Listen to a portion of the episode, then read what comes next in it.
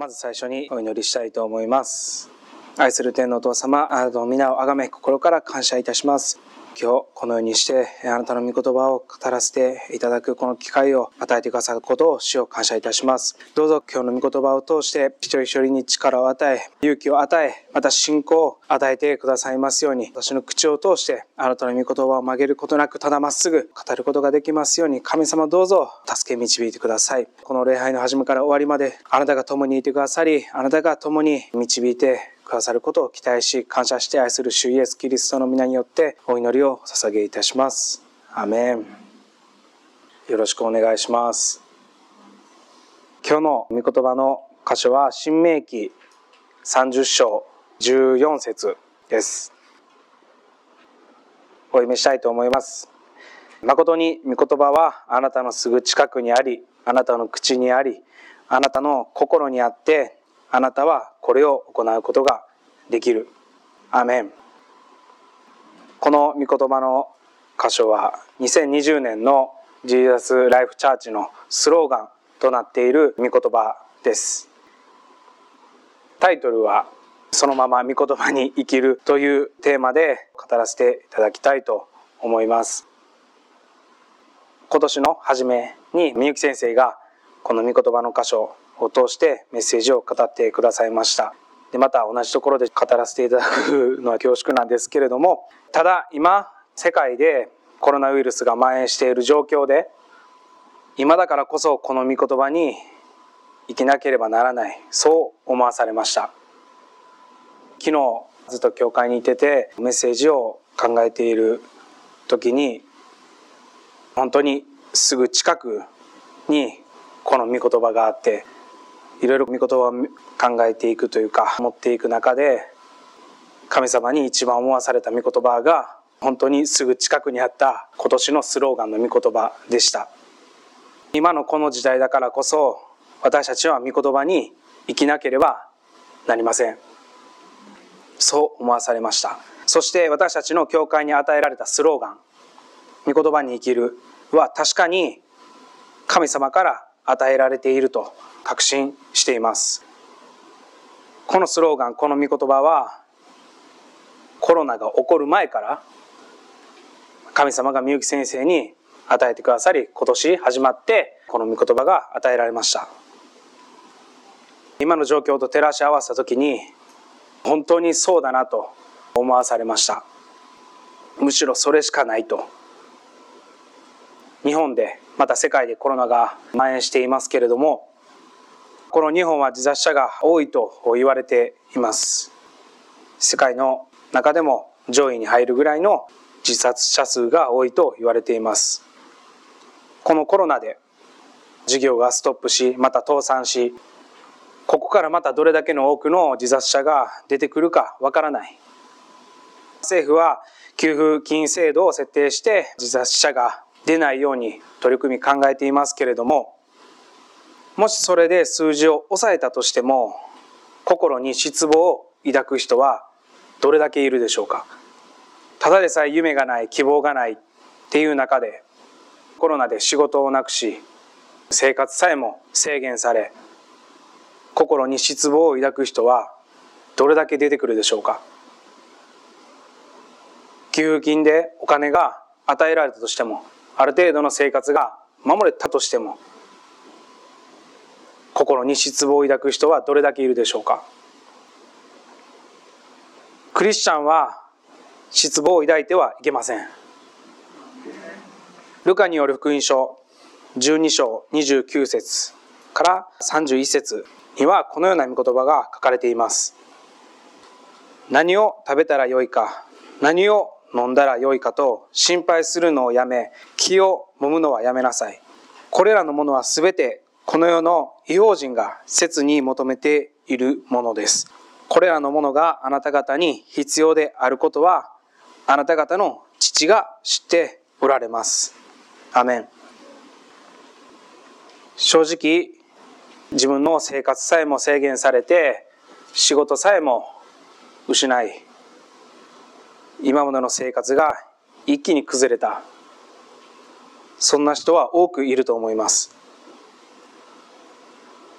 そこで私たちはやっぱりあれが必要これが必要と思ってしまう今まであった生活がなくなったことに対してあれが必要これが必要と考えてしまうでも神様はそれさえも考えるな何を食べたらよいか何を飲んだらよいか心配するな。気をもむな。気をもむなということはあれこれ心配することという意味です。あれこれ心配するな。これらのものは全てこの世の異邦人が神様を知らない人が切に求めているものです。そしてこれらのものがあなた方に必要であることは私たち以上に神様が知っておられます。来月の支払い。神様知っています。給料が減産され生活が苦しくなっている。知っています。事業がストップしている。自分の進もうとしていた計画が崩された。知っています。ですが神様はそんな状況の中でも信頼し大丈夫。主が守り導いてくださるからと待ち望む姿を期待されています。コロナで家庭経済に影響がある人からすると大きなチャレンジかもしれません。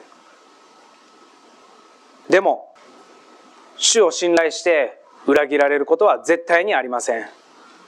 絶対に見捨てられることはありません。ヘブル人への手紙の13章5節から6節。このような御言葉が書かれています。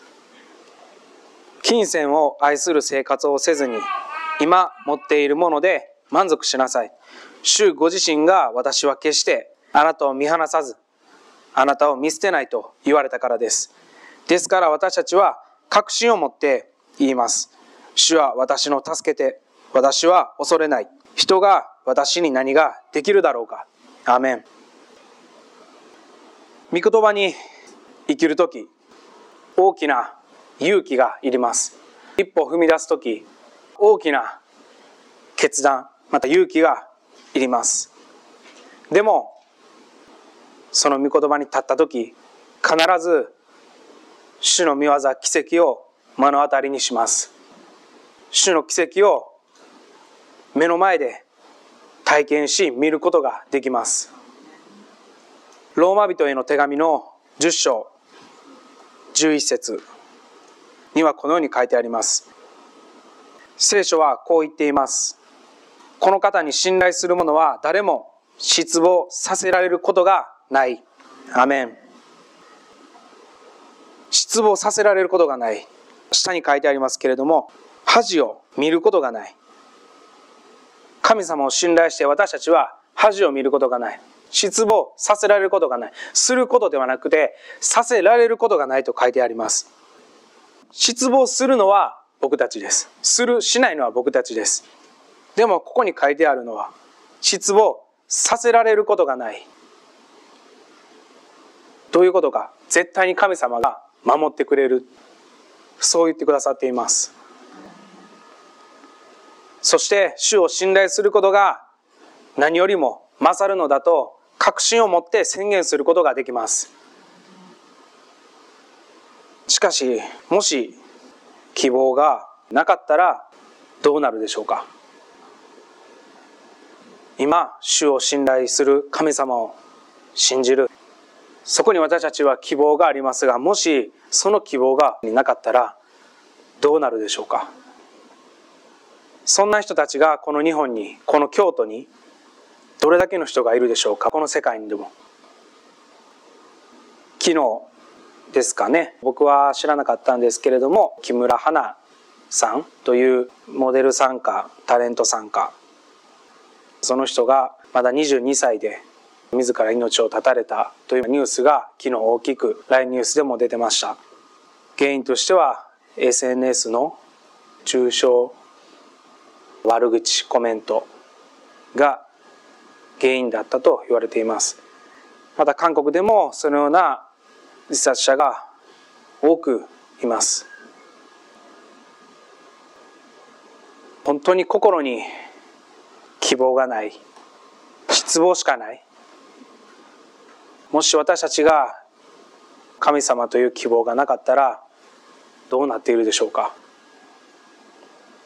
私たちも希望だけでいられない時もあります。絶望に満ちたような日を過ごす時もあります。もちろん願いとしては希望を抱いて突き進んでいく。それができたらベストなのかもしれないんですけれども。でも私たちは希望だけでいられない時もあったりします。いやさっきまでの勢いはどうしたんっていう感じなんですけれどもでもどん底に落ちて苦しみ嘆き悲しむ。それも私たちは経験しなくてはいけません。もし今まで順調にいってた生活がこのコロナで一気に崩され仕事もなくなり生活が苦しくなる。今までの希望は何だったんだろうと思う時もあります。ですが私たちクリスチャンはどん底に落ちて苦しみ嘆き悲しむ。そのような経験をしなくてはいけません。なぜならイエス様がそうであったからです。素晴らしい見業をなし皆から崇められイエス様イエス様と称賛されイエス様すごい人だってイエス様すごいよってみんなから称賛されそんなイエス様でさえ死を前にしたゲッセマネで祈られた姿はまさにどん底の姿でした。自分があがないとならなければならない。それが神の御心？分かっている。でもその反対にこの肉が体が死を拒む。その葛藤でイエス様はもだえ苦しんでいました。イエス様はこの絶望の苦しみも通られたので私たちは同じ苦しみに遭わなければなりません。イエス様が通られた道を私たちは通りたいと思います。イエス様が歩んだように私たちは歩まなければなりません。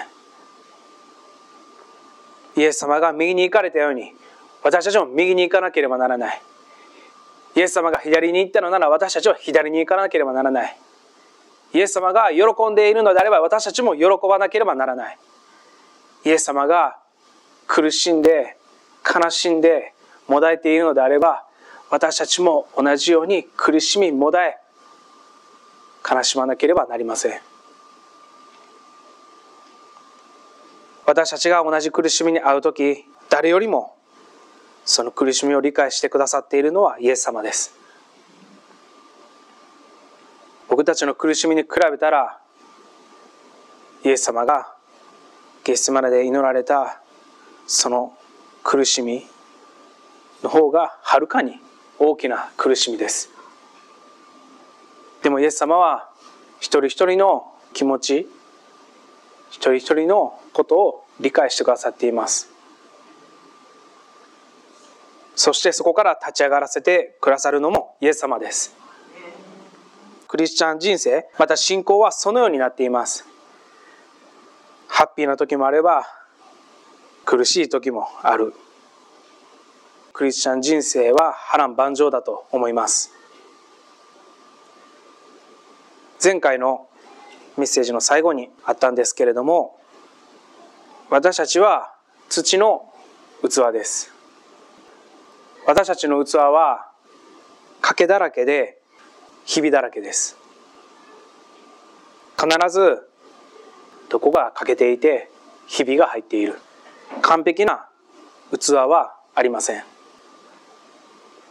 でも頑張って神様を信じて信頼して御言葉を行う時私たちの日々から欠けているところから主の愛と光が溢れ流れていきます。私たちの欠点から私たちのダメなところから主の愛と光が溢れ流れていきます。自分の力でなそうとする時出てくるのは欠けた部分か汚いものです。そしていつの日かその日々が広がっていき器が割れてしまいます。でも神様を信じて御言葉を行おうとする時私たちの日々と欠けているところから主の愛が流れていく。そこから日々が欠けているところが広がることもない。今与えられている職場や立場また環境で神様の愛を伝えることができます。今苦しみでいっぱいな人たちまた兄弟姉妹クリスチャンもいると思います。どうか今その人たちは覚えてください。その苦しみはイエス様も知っておられます。イエス様もその苦しみを通られました。必ずイエス様が立ち上がらせてくださいます。それは私たちが御言葉に立つ時です。立とうとする時イエス様は私たちの手を引いてくださいます。また職場で宗教を公言することが NG な会社があっても必ず神の愛を伝えることができます。今のこの時代だからこそ神様を知らない人たちの魂は神様を求めています。主の愛を求めています。ローマ人への手紙の10章15節。このような御言葉が書かれています。使わされることがなければどのようにして述べ伝えるのでしょうか。なんと美しいことか良い知らせを伝える人たちの足はと書いてあるようにです。神様は神の御言葉を伝える人の足はなんと美しいかと言ってくださっています。僕の足そんな綺麗なんかなというそういうことではなくてそうじゃなくてあなたの見た目なんかじゃなくて神の目から見て御言葉を伝える人の足は素晴らしい。この表現も本当に素晴らしいと思います。私たちが御言葉を伝える時神様の愛を伝える時私たちが歩くその道のりに神の光が輝いています。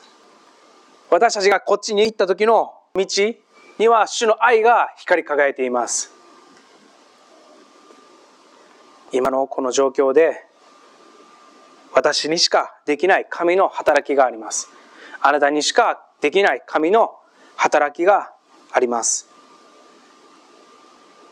今悲しんでいる場合じゃないと自分自身に言い聞かせていますけれどもでも今苦しみを通っている人は主が共にいてくださっているのでその苦しみを通して主の栄光を体験することができます。また主の深い愛を体験することができます。また今生活が守られている人たちこんな世の中であっても生活が守られている。その人たちも感謝をしてまたさらにこの御言葉を通して神様の愛を伝えていきたいと思うんですけれどアメンでしょうか？最後にお祈りしたいと思います。愛する天皇お父様感謝いたします。今日このようにして御言葉を語らせていただきましたけれども神様どうぞ今一人一人の心をあなたが見てください。あなたを求めているあなたの名を求めている兄弟姉妹に主をどうぞ答えてあげてください。また今生活環境が守られている一人一人に主を感謝を捧げまたさらにあなたの素晴らしいこの愛を隣人に述べ伝えていくことができますように。どうぞまた信仰とまた力を与えてください。あなたを信頼し期待して御言葉に立つことを主はあなたは期待しておられます。その姿をあなたは待っておられます。どうぞ主よこのジーザスライフチャーチに与えてくださったスローガン御言葉に生きるこれを行うことができるように力を与えてください。またこの御言葉を与えてくださったことを感謝いたします。感謝して愛する主イエス・キリストの皆によってお祈りを捧げいたします。アメン。